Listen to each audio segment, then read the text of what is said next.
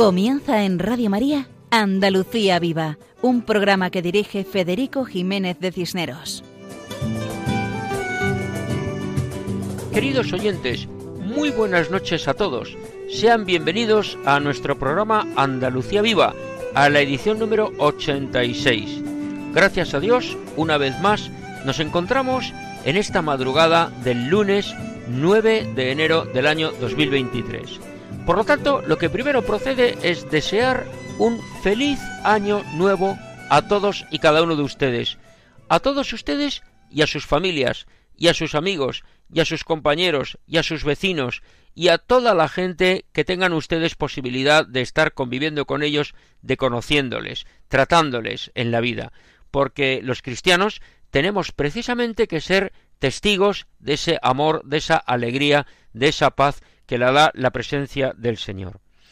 A Él, al Señor, encomendamos nuestro programa y encomendamos pues todas nuestras intenciones y todos nuestros deseos. Y pedimos también por todos los oyentes que tengan pues alguna necesidad, que tengan alguna dolencia física, bueno, pues cualquier problema, tanto material o espiritual. Tenemos el gusto de recordarles a ustedes el correo electrónico al cual deben dirigirse, correo que es el nombre del programa, andaluciaviva@radiomaria.es. ¿Y qué es lo que vamos a tener esta noche en el programa? Pues en primer lugar, nosotros vamos a hablar de la Navidad que acaba de terminar justamente, pues ayer estaba terminando el tiempo de Navidad, pero bueno, pues nosotros vamos a concluir con este tiempo de Navidad con un par de detalles. El primer detalle, pues la campaña de Navidad de la Asociación Católica de Propagandistas que ha tenido lugar pues en muchas ciudades de Andalucía, igual que en otras ciudades de España. Y también tendremos pues la audición de un villancico eh, que va a ser cantado por un coro de niños de los colegios Atendis de Málaga. Después, posteriormente, en la sección dedicada a los lugares sagrados de Andalucía, nuestro compañero Juan José Bartel Romero nos va a acercar a la ermita de Belén en Priego de Córdoba. Y a continuación, Paco Fabián, nuestro guitarrista, nos va a deleitar con la interpretación de unas sevillanas con el título Quiero cruzar la bahía. Y en la última parte del programa escucharemos pues un testimonio de una persona que además tuvimos la suerte providencial de conocerla y tratarla y que recientemente pues ha marchado a casa del padre, a la casa del padre. Y esta persona que se llama Rosario Navarro, pues de ella nos van a hablar pues un sacerdote, el padre Álvaro Pereira, eh, un padre de familia, Joaquín Madero, y también pues la que ha sido, la que es su cuñada, la hermana de su marido, eh, María José Langa. Y finalmente terminaremos el programa con la intervención de Carmen Mari Pérez Rivero en la sección Creo, por eso hablo, en la cual nos va a hablar sobre la Virgen Milagrosa. Todo esto en el programa de hoy en Andalucía Viva en la sintonía de Radio María. Ya saben ustedes nuestro lema. Adelante, siempre adelante.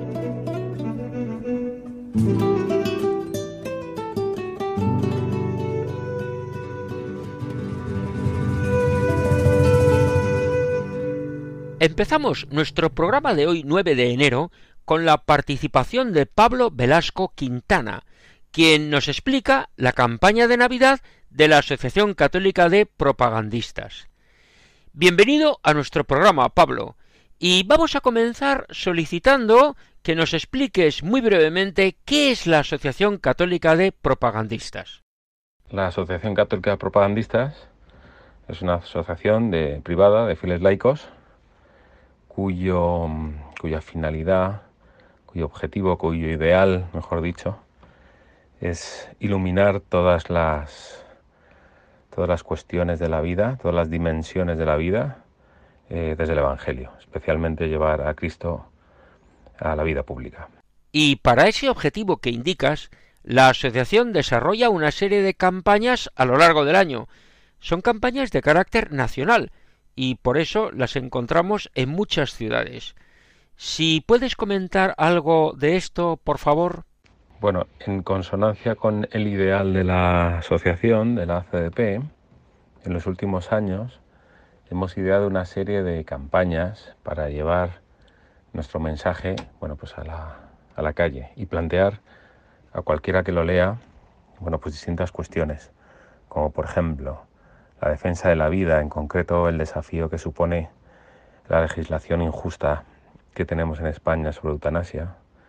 También hemos detectado en otra de las campañas un clima que hemos dado en llamar de, bueno, de política de cancelación, que parecía también interesante llevar a cabo, y luego en lo que incidimos sobre todo es en las grandes preguntas existenciales que, que plantean los tiempos fuertes de, litúrgicos del año, tanto Navidad como, como Semana Santa. Y dentro de estas campañas está la de Navidad de este año. Y así la hemos visto en prácticamente todas las capitales andaluzas, en carteles publicitados en marquesinas, y no solo en las capitales de provincia, sino también en ciudades importantes, como son Algeciras, el puerto de Santa María o Chiclana de la Frontera. Seguro que hay una justificación. En concreto, en esta Navidad, durante este tiempo de Navidad, desde un par de días antes del día de Navidad, hemos lanzado una campaña que, cuyo tema principal es una pregunta, ¿no? Es recordamos que el Señor nació solo, nació después de que no le acogieran en, ningún lado, nació en un pobre pesebre, ¿no? Y si verdaderamente nuestra vida en el tiempo de Navidad el Señor nace de nuevo, pues, pues nacerá en las mismas circunstancias. Y entonces hemos querido recordar eh, esa, esa cuestión, ¿no? Para todo el que lea esas marquesinas, esos mensajes, nuestros carteles. Y todos ellos van acompañados de cuatro historias. Cuatro historias que reflejan cuatro historias de acogimiento, cuatro historias de, pobreza y cuatro historias de, de gran esperanza. Cuatro historias reales que reflejan muy adecuadamente el lema de la campaña, esas tres palabras impactantes que leemos pobre, marginado y odiado. Pero a estas tres palabras sigue una frase llena de esperanza. Ha vuelto a nacer. Porque todos sabemos que la esperanza es fundamental en la vida del cristiano. Y esa frase tan rotunda de ha vuelto a nacer nos hace recordar qué es lo que estamos celebrando en esta Navidad. Bueno, el mensaje de la campaña es esta, precisamente. Eh, pobre, odiado y marginado, ha vuelto a nacer.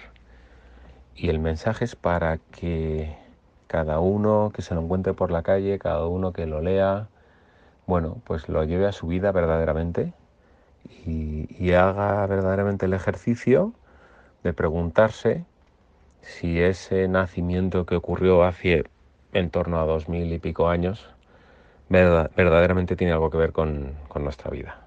Muchas gracias a Pablo Velasco Quintana por su participación en el programa Andalucía Viva y recogemos ese deseo que has manifestado de preguntarnos cada uno de nosotros si el nacimiento de Jesús que hemos celebrado en Navidad ha cambiado nuestra vida.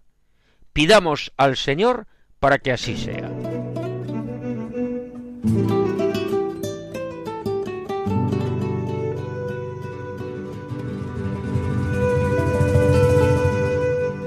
Ahora nos acercamos a Málaga, donde se celebra la Navidad de una manera especial. Allí han preparado un villancico los coros de alumnos de los colegios Atendis, un villancico actual, cuyo título es Luz de la Navidad. Agradecemos a Laura Castilla, directora del coro del colegio, la información recibida y la grabación del villancico. Y también Agradecemos a Teresa Navarro su colaboración, pues ella es quien nos lo explica. Adelante, Teresa. Un saludo cordial para todos los oyentes. Efectivamente, este año Atendis celebra su 50 aniversario y el villancico Luz de la Navidad pretende ser reflejo de la trayectoria del grupo educativo Atendis, que pretende transmitir al mundo la llegada de Jesús, un mensaje de esperanza y aportar algo para paliar los problemas del mundo. Por eso, este villancico es solidario y su objetivo es llevar la luz a Ucrania, un país sumido en la guerra y en la oscuridad, en estos días de Navidad, cuando nace el amor que viene a traernos luz. En la letra se transmite un mensaje de esperanza y se destaca también la figura de la Virgen. Ella hizo de un establo un hogar, donde llegase a la tierra el Hijo de Dios, porque convirtió un establo en un lugar cálido donde todos los que llegaban quedaban maravillados. Cuánto nos enseña nuestra madre. El estribillo del villancico repite este mensaje que nos gustaría llegar a todos los corazones, pero no solo en los días de Navidad, sino todos los días del año. Por eso el estribillo dice Luz de la Navidad, que se enciende en mi alma y recorre la tierra, hasta ti llegará. Dios nació en un portal, no pierdas la esperanza, el amor vencerá.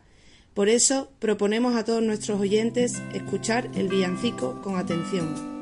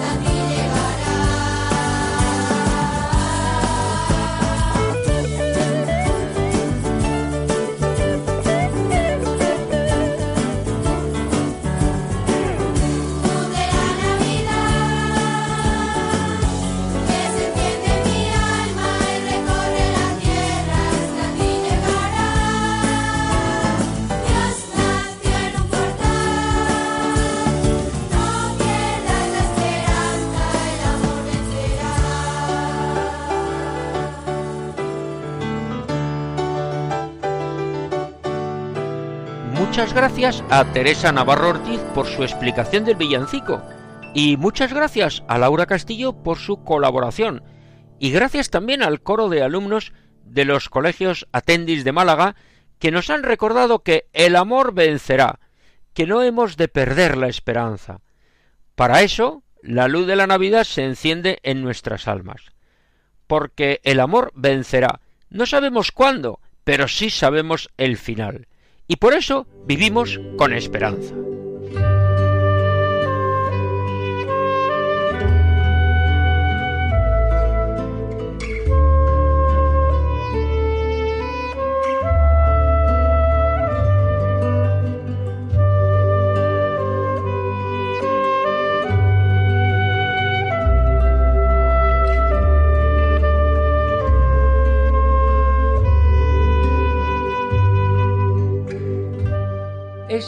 Acordes musicales nos introducen a la sección titulada Lugares Sagrados de Andalucía y dedicada a los santuarios andaluces, sección que dirige nuestro colaborador Juan José Bartel Romero.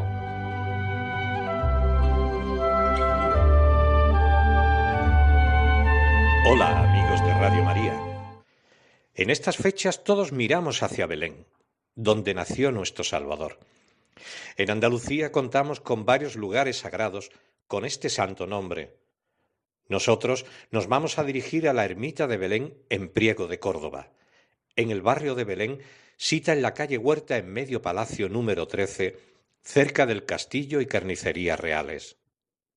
Priego es de hondas raíces religiosas cristianas y refleja una gran devoción a la Virgen de Belén, que se exterioriza durante todo el año, pero especialmente a mediados de agosto y a finales de diciembre. De la ermita de Belén Existen registros documentales e indicios que la remontan al siglo XVI, centuria en la que ya existió un edificio en el arrabal de la Huerta Palacio, que fue de la familia de los Herrera. Aunque se conoce poco de la anterior ermita, sí se sabe que la nueva se construyó entre los años 1741 y 1747. La ermita que se construye es de dimensiones reducidas. Si bien dispone de sala de reuniones, varios locales y un amplio patio. En su interior pueden contemplarse varios lienzos interesantes fechados en los siglos XVII y XVIII. La Hermandad de la Sagrada Familia de Belén se remonta a finales del siglo XVII. En el año 1741 se presenta en el ayuntamiento un memorial solicitando licencia para volver a levantar la ermita de Nuestra Señora de Belén, demolida por su estado de ruina. Años más tarde, el obispo Caballero y Góngora, prelado de Córdoba, gran devoto de Belén, estimula esta advocación por toda la provincia. Se conocen referencias poéticas y literarias de la confraternidad de Nuestra Señora de Belén, fechadas en los siglos XVIII y XIX, entre ellos el villancico La Pastorela. Los hermanos que pertenecen a la confraternidad de María Santísima de Belén organizan en 1771 un regocijo de novillos, con el fin de proveer fondos para sus fiestas. La autoría de la imagen de María Santísima de Belén y el Santísimo Niño se debe al imaginero valenciano Vicente Tena, a quien le fue contratada en 1905. Anteriormente, desde los inicios, la hermandad veneró un majestuoso lienzo de la Santísima Virgen de Belén, hoy ubicado en un lateral del altar mayor, de la propia ermita. En cuanto a la imagen de San José, fue tallada por el imaginero José Navas Parejo en el año 1929. Hoy en día, dicha hermandad tiene como actos y cultos más señalados el monumental Belén ubicado en las dependencias de la propia ermita, que se puede visitar en las fechas de Navidad. Las tradicionales migas de Navidad y roscas en la Candelaria, la celebración de su solemnísimo septenario con su desfile procesional de sus titulares del 9 al 15 de agosto, así como su triduo de Navidad los días 25 de diciembre, 1 y 6 de enero. Y hasta aquí nuestro humilde homenaje a la ermita de Belén en Priego de Córdoba. Pero por las fechas en las que nos encontramos, queremos terminar con la oración del Año Nuevo de don José María Pemán. Señor, para estos días de Año Nuevo te pido antes que la alegría, antes que el gozo claro y encendido, antes que la azucena y que las rosas, una curiosidad ancha y serena, un asombro pueril frente a las cosas. Quiero que, ante el afán de mi mirada, enamorada y pura, todo tenga un misterio de alborada que me deslumbre a fuerza de blancura. Quiero ser el espejo con que el río convierte en gozo nuevo la ribera. Quiero asombrarme del estío y enamorarme de la primavera. Señor y Padre mío, dame el frescor de esta pradera llana, riégame del rocío de tu mejor mañana. Hazme nuevo, Señor, y ante el cielo y los campos y la flor, haz que mi asombro desvelado diga, Señor, esta es la rosa, esta es la espiga, y esto que llevo dentro es el amor. Hasta el próximo programa, si Dios quiere, amigos de Radio María. Muchísimas gracias a Juan José Bartel por la explicación de la ermita de Belén en Priego de Córdoba, ciudad de hondas raíces cristianas, como decías, y de especial cariño a la Virgen de Belén. Y ahora pasamos a la sección dedicada a la canción con mensaje, donde el guitarrista Paco Fabián interpreta Quiero cruzar la bahía, por sevillanas. Adelante, Paco.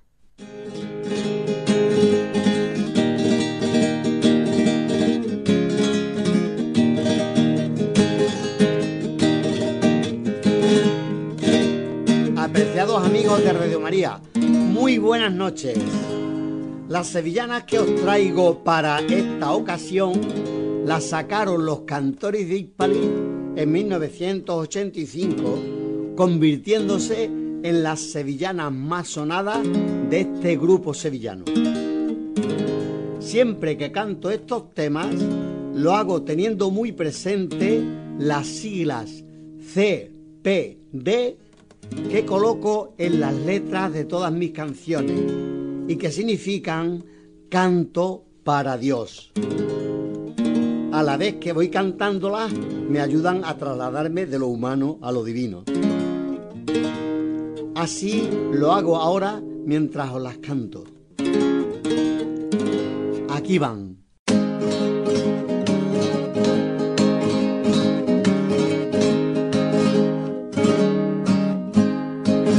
Quiero cruzar la bahía cuando ya los pescadores, cuando ya los pescadores cansados de sus labores regresan a Punta Umbría. Ay, mi Huelva, quiero cruzar la bahía y en un barquillo velero soñar con ser marinero, blanco de espuma y de sal. Ay, mi Huelva, navegar y navegar. Por la bahía, yo quiero ser marinero, por la bahía, bajo el azul de los cielos y en el mar de Andalucía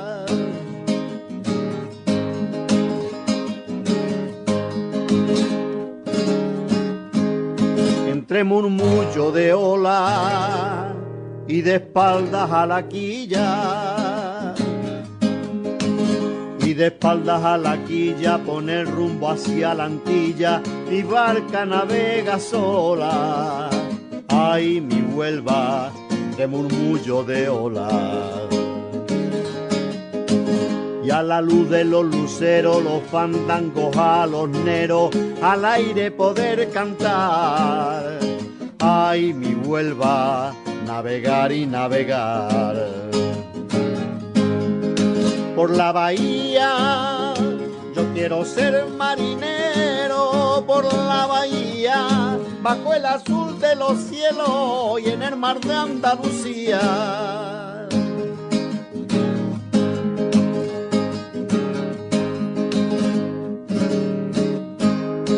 y cuando el sol ilumina todo el azul del rompido, todo el azul del rompido desde el portil mi sentido sonarán las colombinas, ay mi Huelva y cuando el sol ilumina mis suspiros yo quiero se duerman por los esteros donde reluce la sal. Ay, mi Huelva, navegar y navegar. Por la bahía, yo quiero ser marinero. Por la bahía, bajo el azul de los cielos y en el mar de Andalucía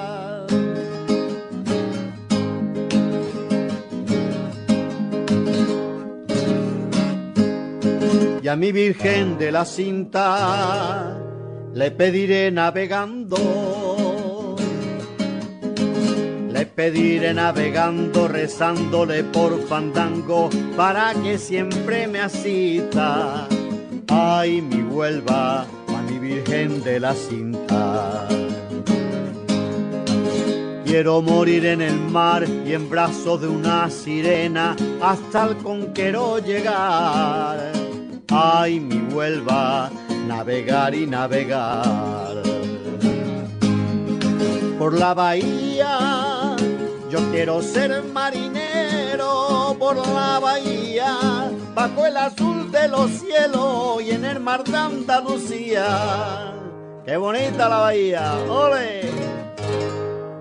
Agradecemos a Paco Fabián la interpretación de la canción Quiero cruzar la bahía, en la cual habla del litoral onubense tan relacionado con el descubrimiento de América y hemos escuchado la referencia a la Virgen de la Cinta, que es la patrona de Huelva. Y esta canción de Quiero cruzar la bahía nos introduce a la siguiente parte del programa, referida al testimonio a la vida de una mujer, esposa y madre de familia, profesora universitaria de la Facultad de Ciencias de la Educación en la Universidad de Sevilla. Su nombre es Rosario Navarro Solano, y hace menos de tres meses que ha partido a la casa del Padre. Y su vida y su marcha no ha dejado indiferente a nadie de los que la hemos conocido.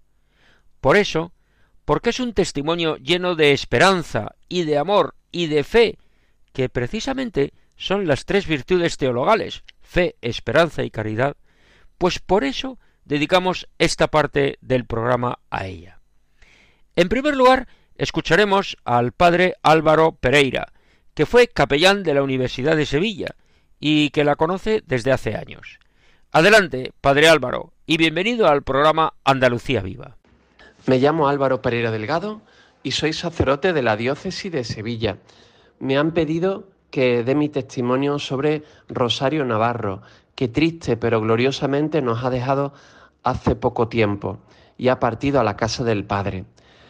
Como ha sido impresionante, conmovedor y al mismo tiempo un testimonio grandísimo de fe, sus últimos tiempos y su muerte, supongo que todo el mundo hablará de esto. Por eso me gustaría hablar del tiempo anterior, de los años que compartí con ella y con su marido y sus niños en la pastoral universitaria.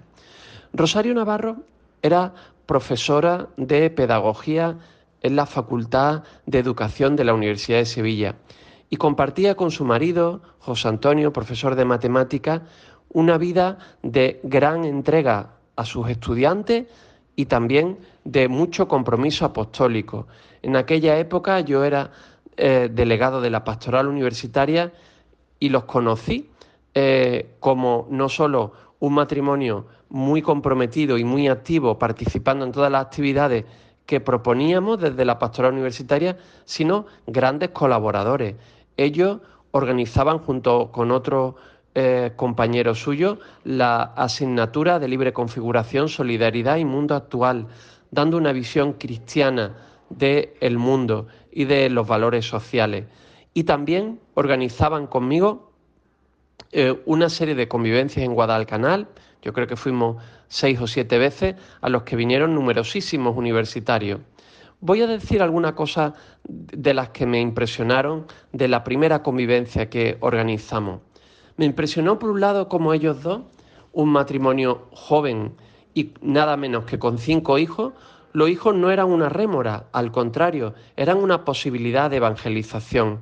Recuerdo a Rosario dando una formación a 50 universitarios sobre el feminismo, en un sano feminismo de la diferencia, sin oposiciones ni radicalismo, que valorando la igual dignidad del varón y la mujer, también valoraban lo específico de cada uno y la llamada a la complementariedad en la comunión. Estas cosas dichas con ciencia y también con humanidad y con fe, siendo una mujer y teniendo cinco hijos, cautivaron a, los jóvenes y a las universitarias que fueron. Y además, su testimonio no solo era de formación, no solo era de fe, porque ella rezaba como las que más, sino también era de amor a su marido y su marido por ella.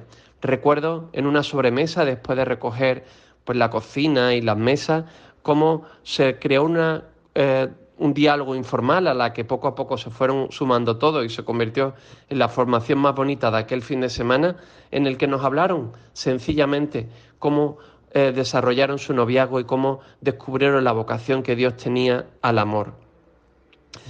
Mm, yo tuve la dicha, una de las grandes cosas que he disfrutado estos años, de hacerme muy amigos de ellos y ver también cómo Rosario no era una héroe estoica, sino que también vivió la debilidad después de su, eh, de su quinta niña, pues estuvo eh, un tiempo bastante débil psíquicamente, eh, incluso rozando la depresión. Y como con mucha humildad, confiando en algún especialista y con una fe heroica, pues se recuperó y volvió a impresionarnos, como siempre, por su alegría. Además he tenido la dicha de confesarla muchísimas veces. Evidentemente no voy a contar nada de las confesiones, pero me emociona acordarme de cómo ella venía con su libretita, había hecho un examen de eh, conciencia completo, la fe que tenía en que aquello no era simplemente un encuentro eh, fraterno, un diálogo psicológico, sino que era sobre todo un encuentro con Dios y cómo creía firmemente que Cristo le perdonaba los pecados. La humildad de escuchar mis pobres palabras, que era de su edad y ella tenía más experiencia en la vida, pero ella me escuchaba como si fueran unas palabras dichas por el mismo Cristo y cómo ella iba avanzando, iba avanzando en su vida espiritual hasta cotas de santidad que la llevaron a afrontar el final como lo hizo. Tendría muchísimas más historias que contar de ellas, pero como tengo que terminar, ahora sí eh, finalizo con una conversación que pude escuchar de ellos dos, de, aquel matrimonio, cuando ya ella estaba malita delante mía. Le decía José Antonio, su marido, a ella, Rosario, como tú te mueras, a mí es como si me se me va a arrancar la mitad de mi cuerpo, yo no sé si voy a ser capaz de vivir, se me va a enterrar la mitad de lo que soy. Y le dijo ella, piénsalo bien, José Antonio, también la mitad de lo que eres, si es gracia divina, estará en el cielo y yo tiraré de ti. Pues le doy muchísimas gracias a Dios por el regalo de Rosario, un alma pequeña, pobre, humilde como todos nosotros, que ha dado muchísima gloria a Dios y que ha, y que ha dejado este mundo dejándolo muchísimo mejor. Lo, lo testimonio como sacerdote, como cristiano y como hombre. Un abrazo a todos los que nos escuchan. Agradecemos su testimonio al padre Álvaro Pereira Delgado y al escuchar sus palabras nos sentimos llamados a dejar también nosotros este mundo mejor de como estaba, de hacer algo para mejorarlo, cada uno en su ambiente, en su familia, en su trabajo, con sus amigos, con sus compañeros, con sus vecinos. Ser levadura, ser luz, ayudar y entregarse. Y precisamente esa vocación de servicio de Rosario se da también en los ambientes familiares. Para contar esto, escuchamos ahora el testimonio de Joaquín Madero de Miguel, casado y padre de familia. Bienvenido al programa Andalucía Viva y adelante, Joaquín. Buenas, amigos. Soy Joaquín. Me pide mi buen amigo Federico que os dé mi testimonio sobre Rosario. Y antes de nada diré que mi testimonio será de Rosario y de José Antonio, pues el tiempo que he podido compartir con ellos me han confirmado que eran, son y serán aunque separados ahora en el tiempo y en el espacio, una sola carne. Por una serie de circunstancias, providencialmente, Dios quiso que mi mujer y yo fuéramos el matrimonio de contacto en nuestra parroquia para Proyecto Amor Conyugal, que es un camino de espiritualidad para matrimonios católicos para ayudarles a descubrir y entender el extraordinario plan de Dios y así facilitarles vivir el matrimonio como Dios lo pensó. Rosario se puso en contacto con nosotros a través del correo electrónico que figuraba en el tablón de anuncios y en la web de la parroquia. Se presentaba a finales de noviembre de 2020, de forma muy sencilla y directa, como ella era, como madre de cinco hijos y un sexto en el cielo por aborto natural.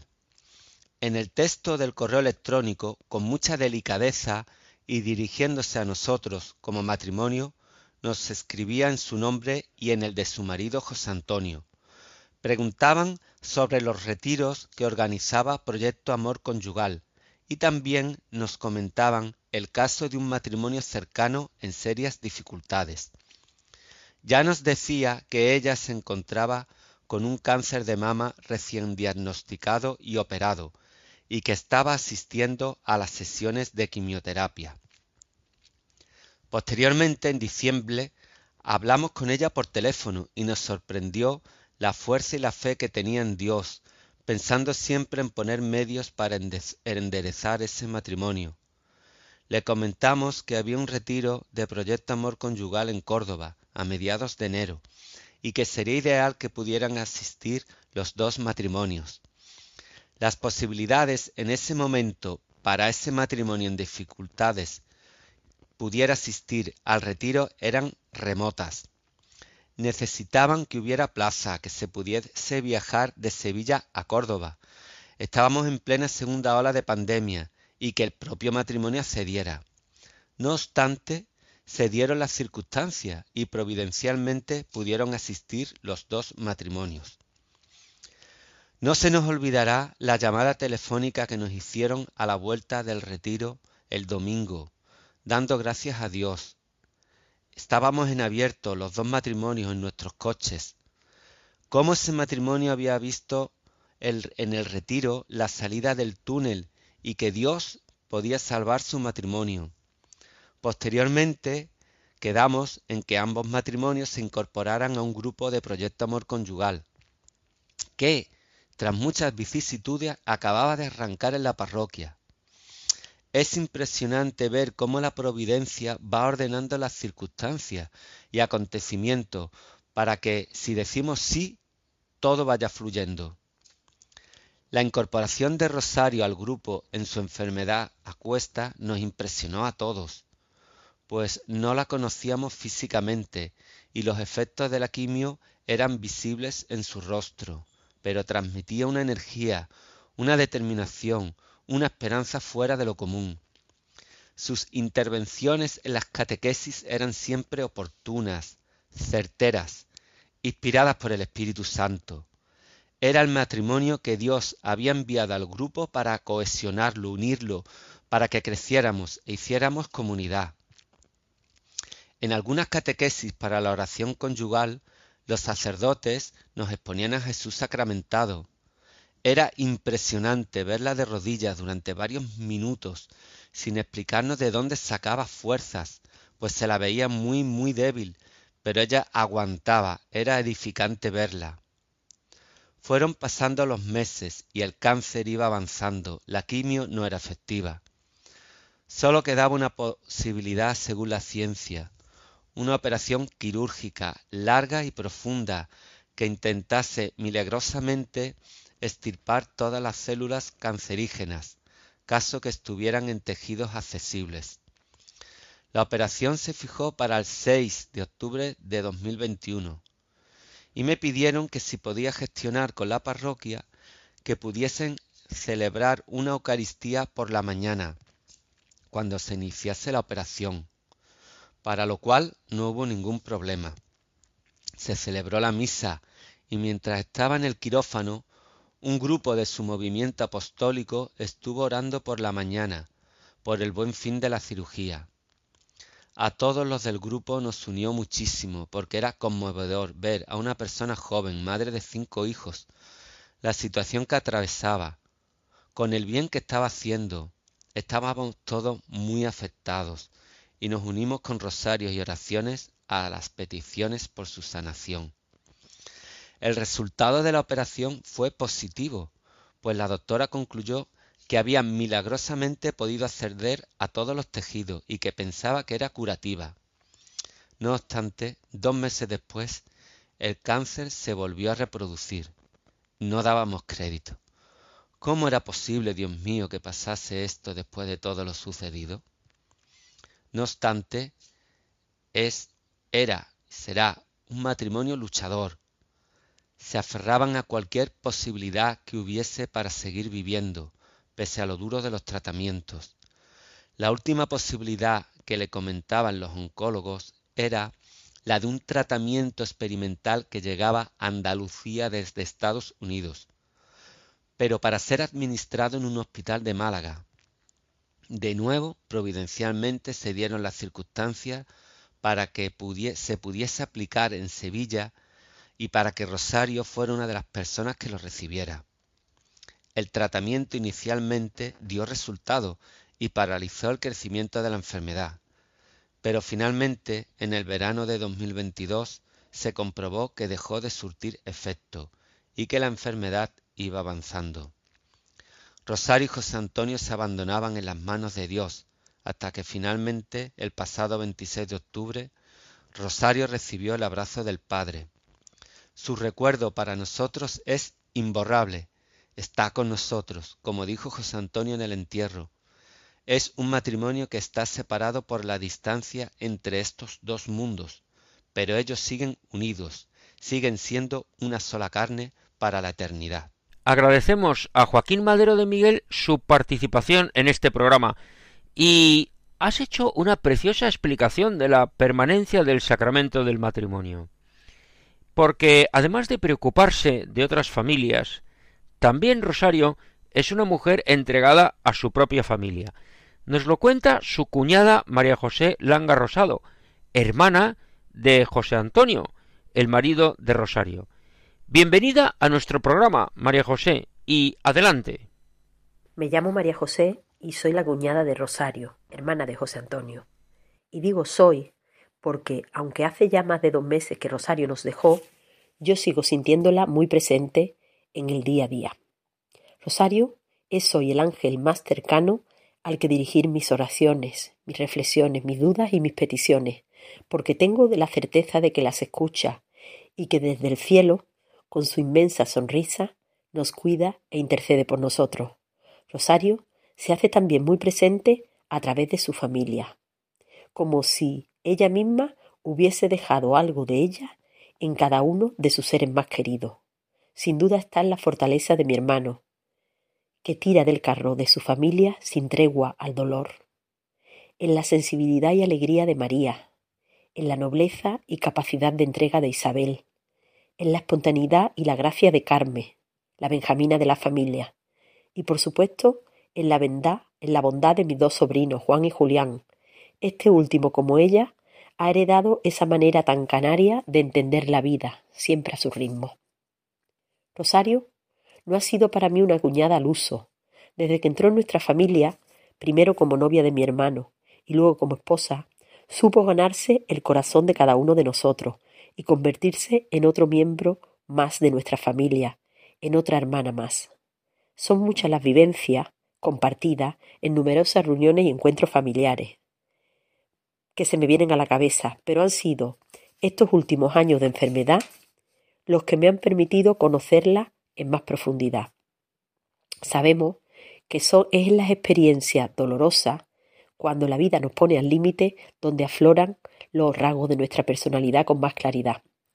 Si tuviese que definir a Rosario en pocas palabras, elegiría tres palabras como las más certeras su bondad, su generosidad y una fe inquebrantable en el Señor.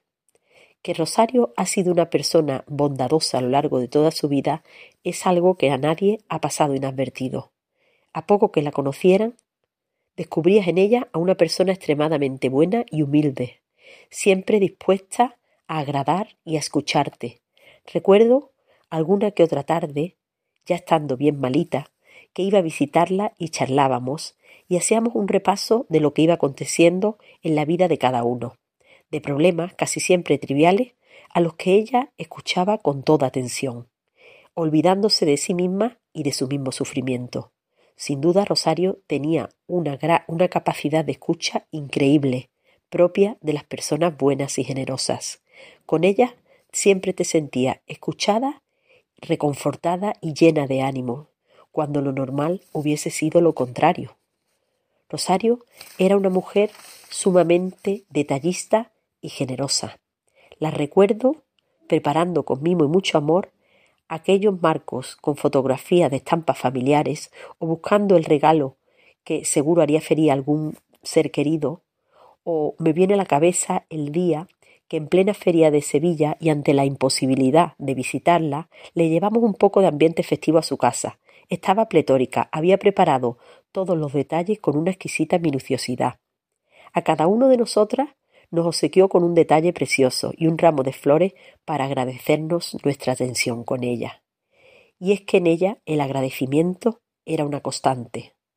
Con frecuencia releo los WhatsApp que nos mandábamos y observo con perplejidad que la palabra más repetida es gracia y por supuesto te quiero. Así era Rosario, todo amor y agradecimiento. Pero lo que realmente me pareció más desconcertante ha sido ser testigo de su fe inquebrantable en el Señor.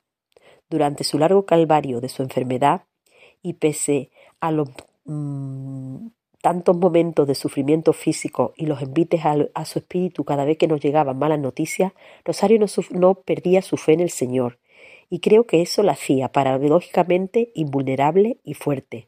Parecía eh, no tener miedo a un futuro sin duda ciago y afrontaba cada momento de su enfermedad con serenidad y mucho amor.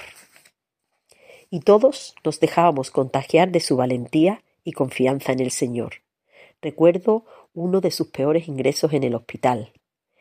Fui a verla, entré aterrada en la habitación, y ella lo notaría porque sin media palabra me cogió de la mano y me dijo aquello que necesitaba oír en aquel momento, que su momento no había llegado. En otras de nuestras conversaciones le confiaba que aunque no dejaba de rezar por ella, a veces sentía que mis oraciones les, les ponía más voluntad que acierto, porque no sabía rezar muy bien. A lo que ella me contestaba que no me preocupase, que son esas oraciones nacidas del corazón las primeras que el Señor escucha. Hoy soy yo la que está profundamente agradecida al Señor por haberme puesto rosario en mi camino, y a ella por confiarme de manera tan generosa al cuidado de su familia, su marido y sus hijos. Sé que desde el cielo, desde ese lugar privilegiado que ocupará junto al Padre y a su Virgen de Fátima, la que ella tanta fe profesaba, cuidará de todos, de todos nosotros hasta el momento en que volvamos a reencontrarnos. Muchísimas gracias a María José Langa Rosado por su testimonio y ciertamente esa devoción filial de Rosario a la Virgen ha sido una ayuda para ella y para toda su familia. Y por eso nosotros queremos terminar esta parte del programa escuchando a Carmen Mari Pérez Rivero unas palabras dedicadas a la Virgen, concretamente a la imagen de la Virgen Milagrosa. Ante ella, ante la Madre de Dios y Madre nuestra, ponemos todos nuestros deseos de paz, amor y bondad en este año nuevo que acaba de comenzar hace unos días. Escuchamos seguidamente a Carmen María. Creo, por eso hablo. Dichosa tú que has creído, María, porque lo que te ha dicho el Señor se cumplirá. Oh María, sin pecado concebida, ruega por nosotros que recurrimos a ti. Cumplir la voluntad de Dios como María es callado indispensable para apoyarnos en el camino hacia la salvación. Ir a Jesús por María es garantía de vida eterna. Haced lo que nos diga, dijo María en la boda de Caná. Si hacéis lo que os digo, seréis mis amigos, dice el Señor en su palabra. Hágase en mí según tu palabra, dice María al ángel en la Anunciación. No se haga mi voluntad, sino la tuya, Padre, dijo Jesús en el huerto de los olivos. Incondicional en ambos casos la obediencia a la voluntad del Padre. María es nuestra Madre y Maestra que sigue bajando a la tierra para advertirnos y decirnos qué debemos hacer. El día 27 de noviembre se celebra el Día de la Santísima Virgen de la Medalla Milagrosa fue el 18 de julio de 1830 cuando la Santísima Virgen se apareció por primera vez en París, en la casa madre de las Hijas de la Caridad de San Vicente de Paul, a una humilde hermana que más tarde sería Santa Catarina Labouré. Es muy bonito lo que ocurrió. Aquella noche, a la hermana Catalina la despertó un niño que le dijo, Hermana, todo duerme, ven a la capilla, la Santísima Virgen te espera. Catalina siguió al niño rodeado de rayos de luz. Al llegar a la capilla, oyó como el susurro de un vestido de seda. La hermana estuvo dos horas con la Santísima Virgen. Le habló de su misión y de muchas cosas. La Virgen estaba sentada y Catalina apoyada sobre sus rodillas. El 27 de noviembre de 1830, la Santísima Virgen se apareció a la hermana Catalina en la oración de la tarde. La Virgen estaba sobre un globo terráqueo y aplastando una serpiente con el pie. Le habló de acuñar una medalla que le mostró, siendo el anverso y el reverso una verdadera y profunda catequesis. Rodeaba la Virgen doce estrellas y la leyenda, oh María, sin pecado concebida. ruega por nosotros que recurrimos a ti. También le explicó que los anillos de sus manos que no brillaban eran gracias que no pedían. Es interesante informarse sobre estas apariciones. La Santísima Virgen dijo a Catalina que si recibirían gracias las personas que llevaran la medalla y gracias especiales a quien la llevara con confianza. Ahí la llevo en mi pecho con mucha confianza. Tuve la suerte de educarme en el Colegio de las Hijas de la Caridad en Medina Sidonia. Desde muy niña quedé impresionada con estas apariciones de María. He recibido muchas gracias, muchos milagros al rezarle y llevarla con confianza sobre mi pecho. Ella, María, visitó a esta humilde hermana en la casa madre de las hijas de la caridad. María tampoco dudó en ir a visitar a su prima, ocurrieron hechos sorprendentes, como que Isabel reconoció a la madre de su Señor. También Juan el Bautista saltó de gozo en el vientre de su madre al sentir la presencia de Dios en María. ¿Cuántos niños mueren en el vientre de sus madres desolados, sacrificados, desgarrados, triturados? Oremos, oremos por estos niños y por sus padres. Dios mío, ten misericordia. Vemos también cómo María entonó el Magnífica, proclamó la grandeza del Señor. El Señor hizo en mí maravillas. Sí, María, dentro de tu inmaculado corazón estamos seguros, estamos en la, en la maravilla de tu presencia, de tu gozo, de tu ilusión con estar siempre con el Señor. Confiemos, confiemos en ti, María. Tu maternidad, María, se convierte en oración cuando contemplo tu fiat y la gracia del Señor que recibes de rodilla. Eres sagrario vivo, María, presente Jesús en ti, nos llevas hacia la vida. Paso de paz y alegría, amor sincero de madre que deja sobre tus hijos caricias de Eucaristía. La leyenda en tu medalla nos dice que eres María, concebida inmaculada Dichosa tú que has creído, porque lo que te ha dicho el Señor se cumplirá. Oh María, sin pecado concebida, ruega por nosotros que recurrimos a ti. Dichosa tú que has creído, porque lo que ha dicho el Señor se cumplirá. Muchas gracias a Carmen Mari Pérez Rivero por sus palabras llenas de amor a la Virgen y con esa jaculatoria pidiéndole a ella, a la Virgen, a nuestra Madre, que ruegue por nosotros que recurrimos a ella.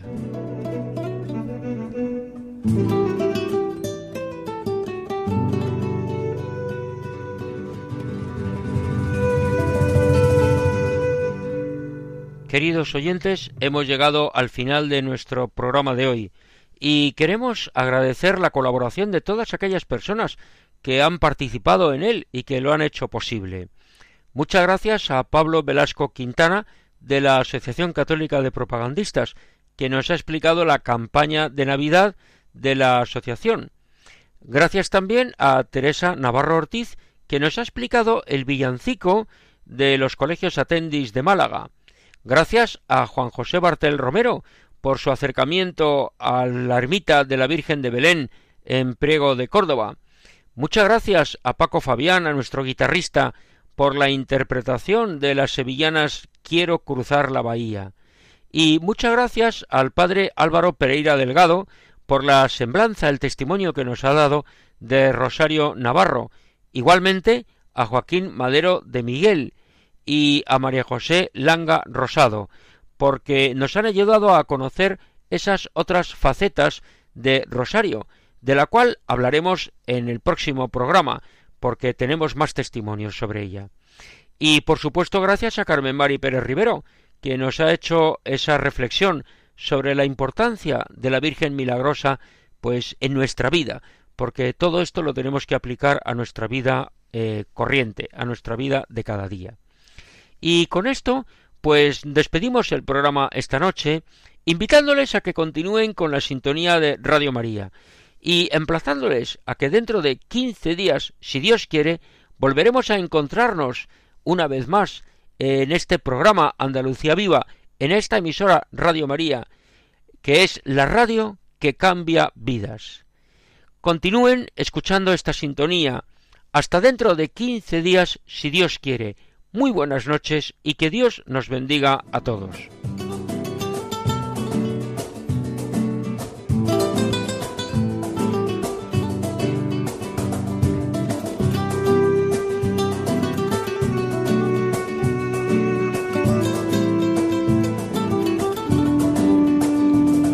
Han escuchado en Radio María Andalucía Viva, un programa dirigido por Federico Jiménez de Cisneros.